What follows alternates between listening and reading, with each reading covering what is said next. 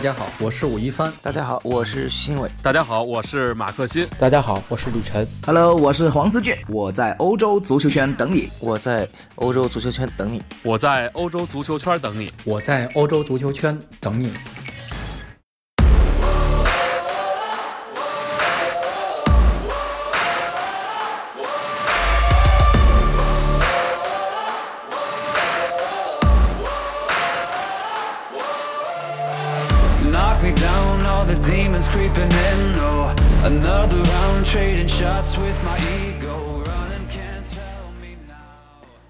大家好，欢迎收听翻看西甲，我是吴一帆。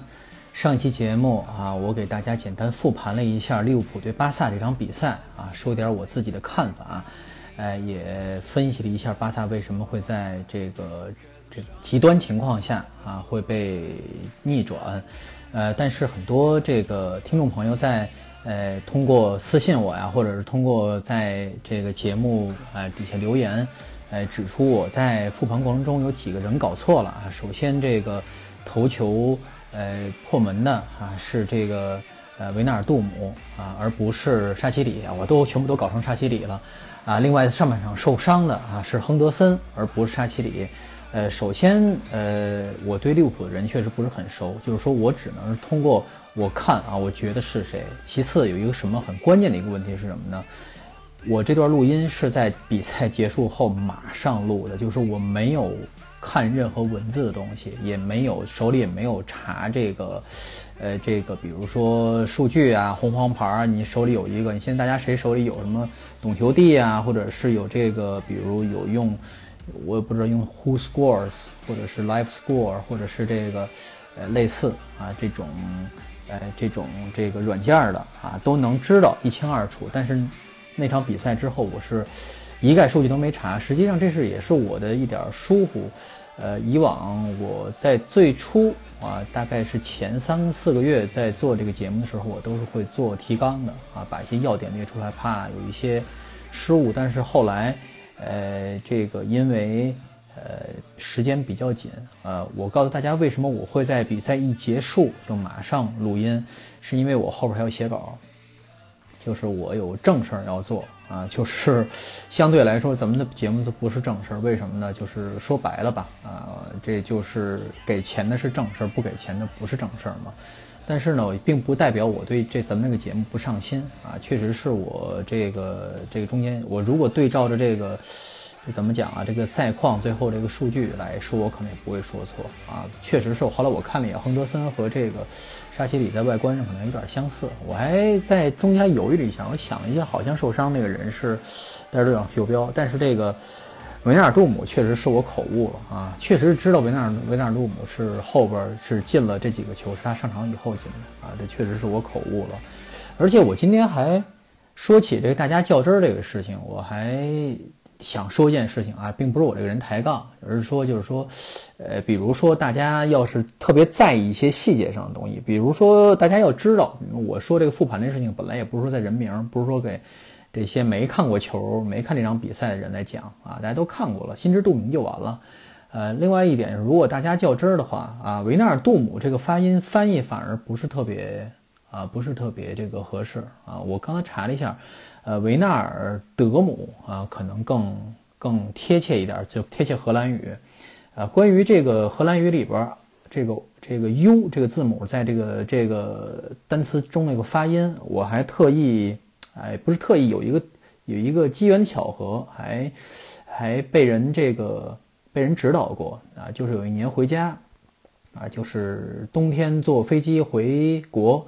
啊，遇着一帮这个荷兰的教师啊，去参加中国北京海淀几几所学校办的一个英语夏令营。我也不知道这个中国的这个英语夏令营为什么会请荷兰人去。这个荷兰老太太啊，就在呃教我一些呃荷兰荷兰人名的发音啊，因为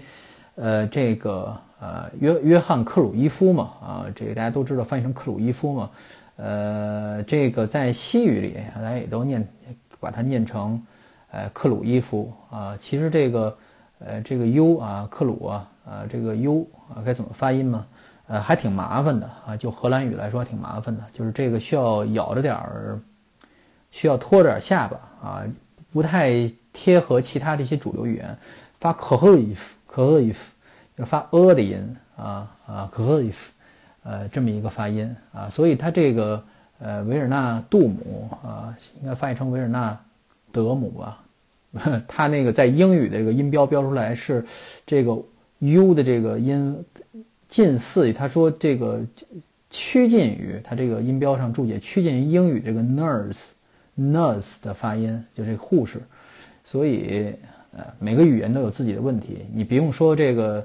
荷兰语，你像比利时法语什么这类似这种。呃，瑞士几国语言，西班牙的这些本地语言，每一个发音都是不同，所以你文明翻译起来是非常非常麻烦的。所以这些东西要较真儿的话，那就是没完没了了啊！因为很多很多这个很多这个人是在这个人名翻译上是很较真儿的啊，但是呢，往往是一知半解啊，并不是非常了解这东西该怎么运作。尤其是我最近又看到是谁到西班牙来，一个中国解说员到这儿来啊，跟回来回去以后，再跟大家解释说啊，这个在当地语言翻译怎么怎么样，这就是一个非常，呃非常好的例子，就是说你在当地待一段时间，有些事情就啊迎刃而解了啊，并不是说这个我通过翻书本啊，或者说是死较真儿跟人抬杠啊，并不是这个意思。好，这个事情就告一段落，就跟大家解释一下为什么会。呃，会有这个呃，这个人名上会人会搞错的这个事情啊，就是我的疏忽加上这个，呃，故意 没没没有这个去查啊，就是时间紧迫。呃，今天说一个什么事情呢？就是说，嗯，就是这个赛季已经快踢完，还有两轮比赛快踢完，有一个有一个听众啊，一个我们的球迷朋友提问。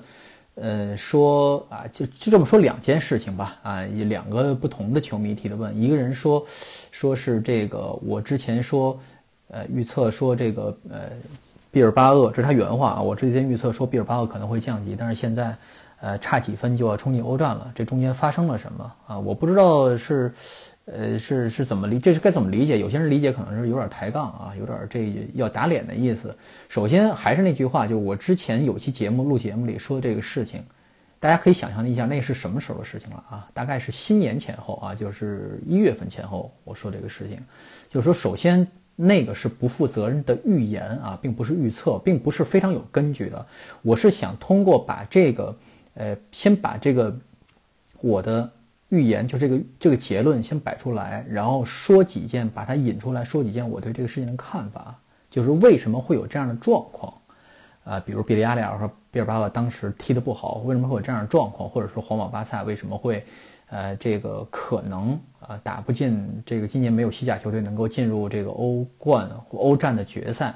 呃，我并不以这不并不以为这个这个东西最终应验或者不应验为为荣或者为耻，这东西就是一个就是一个，呃，看法上的东西，并不代表我正确或不正确。比如说，我觉得今年没有这个球队能够进入欧西甲球队能够进入欧战的决赛这个事情，它的那个走势，现在它的这个最终反映出这个结果。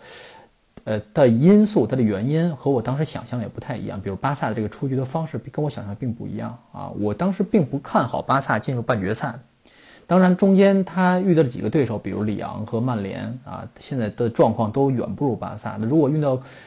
呃状况更强硬点的这个球队，可能状况更不一样了啊。当然，他对待这样比赛的这个态度也会不一样啊。就是这个东西是有这么一个。呃，随着随着这个比赛程进行，会有这么一个态度上的一个变化，所以也跟我当初的这个所谓的预测也是其实不符的。而现在这个毕尔巴鄂就是现在趋近于欧战，而比利亚雷尔在保级这个事情，你说算不算准确呢？我给这个给这个球迷就是举了一个例子，就是三轮，就是倒数第三轮，就是上一轮开始之前，西甲是一个什么状况啊？大家能。能够想象出来吗？实际上是四十三分。你当时在开赛前有四十三分的话，你有机会能够这个争夺联赛第七，也就是这个呃最后一个欧联杯的席位，就联赛第七。呃，当时四十三分的球队有哪些？就是前后就是西班牙人皇家社会啊，阿拉维斯啊，当然包括毕尔巴，毕尔巴鄂当时已经是四十四十几分了，这是有有四四十七分了吧？当然已经是，而这个。呃，如果你有四十一分，当时这四十一分其实保级是不保险的啊，即便到现到这一轮四十一分保级也是。啊，不完全保险。我想啊，现在三十五分，三十五分，三十八，实际上四十一分也不是完全保险。如果不算小分的话，啊，光看这个评分的话，所以说什么在三轮到第三轮开始之前，什么样的分数是真正的啊？这个这个怎么讲？不上不下的中游队就是四十二分，只卡在四十二分这一档，就是多一分你就能够去争欧战，而少一分你就必须得保级，这么一个状况。所以这种状况是是是什么一个状况？就是说，如如果你没有说五十分，他当时没有五十分，那你离保级区其实并不远，就这么一个概念啊。如果你没有这个，比如说到现在到到塞维利亚或者巴伦西亚这个状况，其实你的欧战席位也是不稳的啊，就这么一个状况。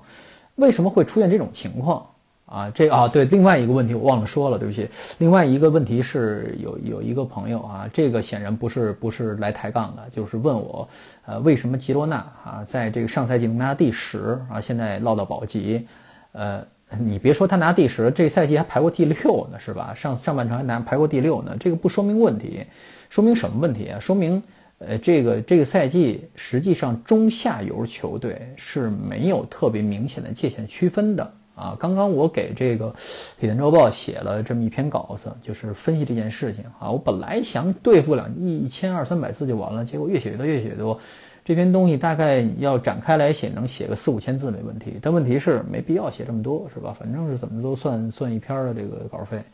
嗯，这个。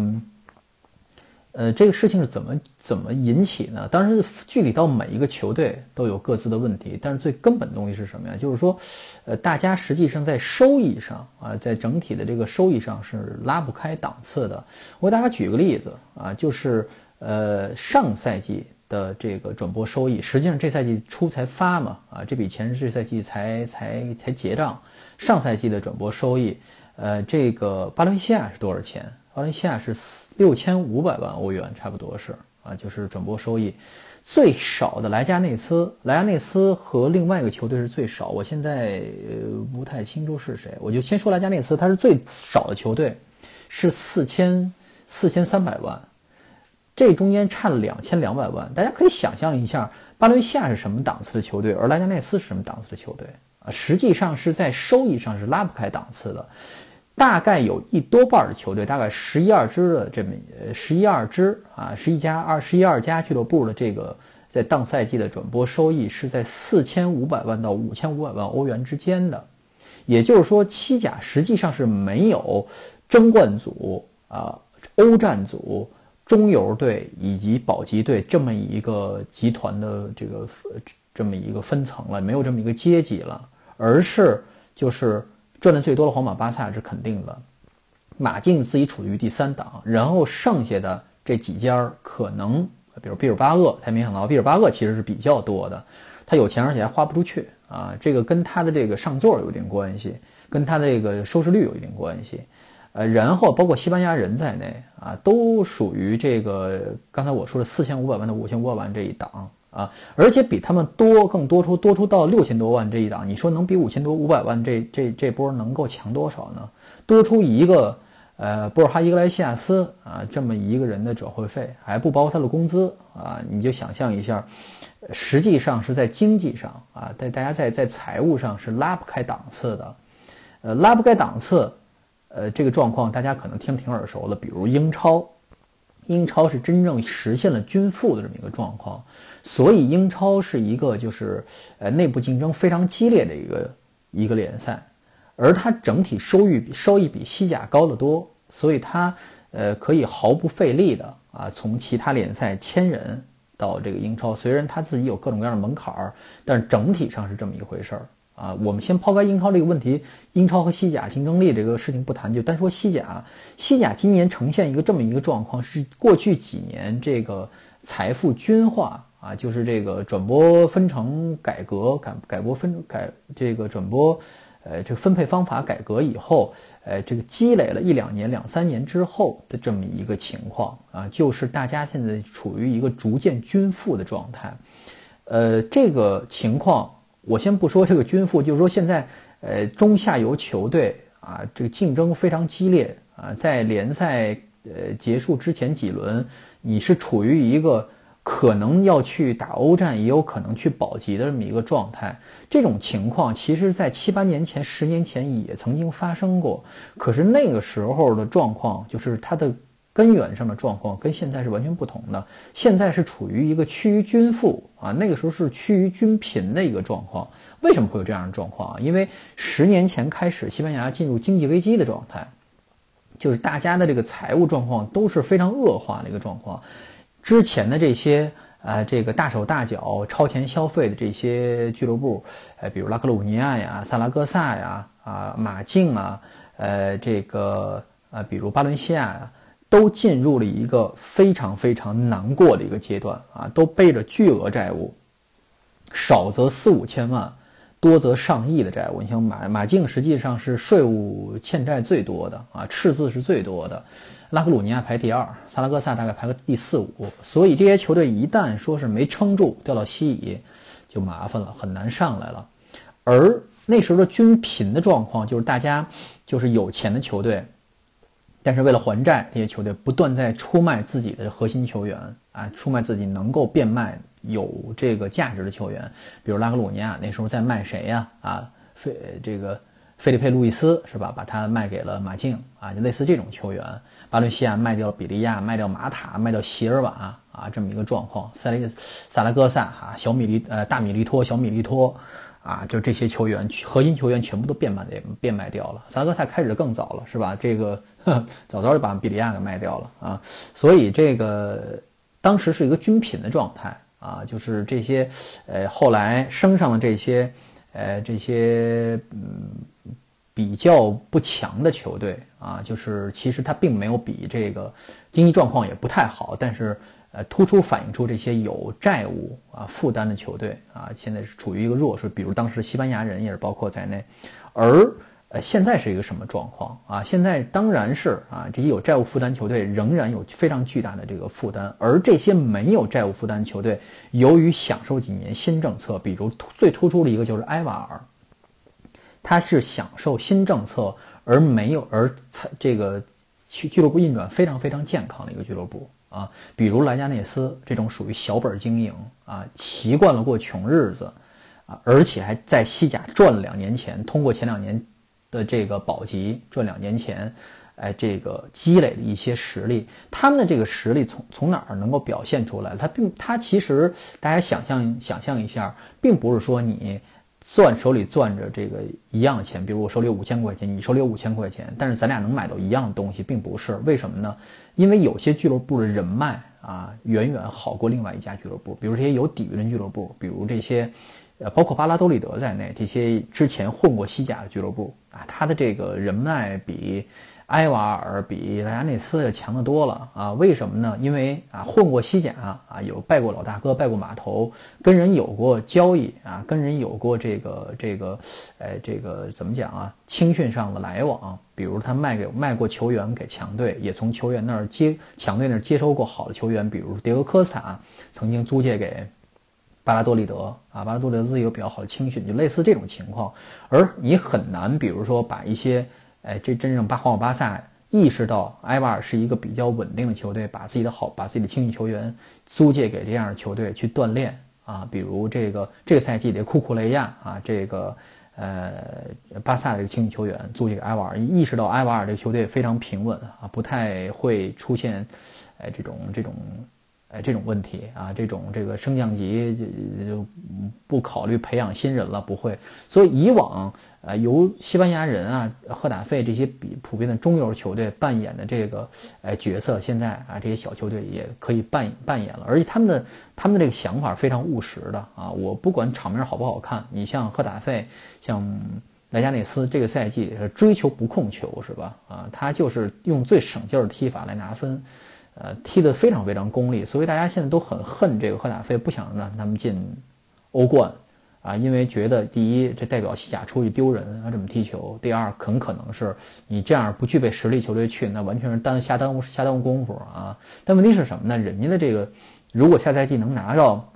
欧冠资格去打欧冠第四名啊，人家也是凭自己真本事进去的啊，不能说是非常主观的给人下了一个定义。那么好了，这个呃，这个具体反映在分数上，给大家说一个非常哎这个实际的一个事情。这个赛季打到现在第三十六轮啊，这个大家知道，巴萨啊跟这个就是他现在已经夺冠了，就是榜首啊，跟这个排名垫底的现在排名垫底的维斯卡之间差多少分，知道吗？大家？只有五十三分差距，巴萨现在八十分吧，八十三分吧，维斯卡现在三十分啊，中间有五十三分差距。大家知道这个事情，如果是去年同期啊，也是第三十六轮啊，去年知道这分差有多大吗？巴萨基巴萨基九十分在第三十六轮的时候，而垫底的马拉加只有二十分，中间差七十分啊，也就是说榜首榜尾的分差从七十分缩小到了五十三分，中间这十七分哪儿去了呀？就平均化了呗，被被这些弱队抢走了呗。再换一个线来计算这个分数，就是二零一六一七赛季，这也是去上两个赛季就这个，呃阶级呃阶级固化吧，就是这个分界线非常明显的两个两个赛季之间中间的一个，就是啊画一条线，就是二零一六是一七赛季第三十六轮结束以后，呃结束以后的第四名啊，就是塞维利亚，也是欧冠区的下线啊。当时是积六十九分，而降级区就是第十八名，就是降级区的上限啊。咱们等于是把这条线啊不拉得那么远，因为巴萨因为领先别的球队太多，巴萨皇马领先别的球队太多了嘛。咱们算一下这个中间阶层，就是当时塞维亚是六十九分，而第十八名的西红竞技是二十七分。大家知这这中间算一算差多少分？四十二分吧，是吧？差四十二分。而这个赛季赫塔费。和吉罗纳，吉罗纳现在排名第十八嘛？赫塔菲现在排名第四，赫塔菲现在五十八分，吉罗纳现在三十七分，差距只有二十一分，比两年前同样位置的分差缩减了一半儿啊，缩减了二十一分之多啊，就是这说明什么呀？而且中间还这中间还有一个，就是说实际上第十名、第十一名，呃，这这处于这个联赛上下半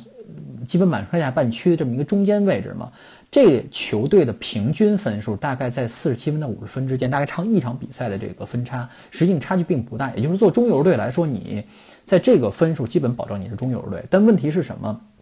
就后边追兵实在太紧了，而且前面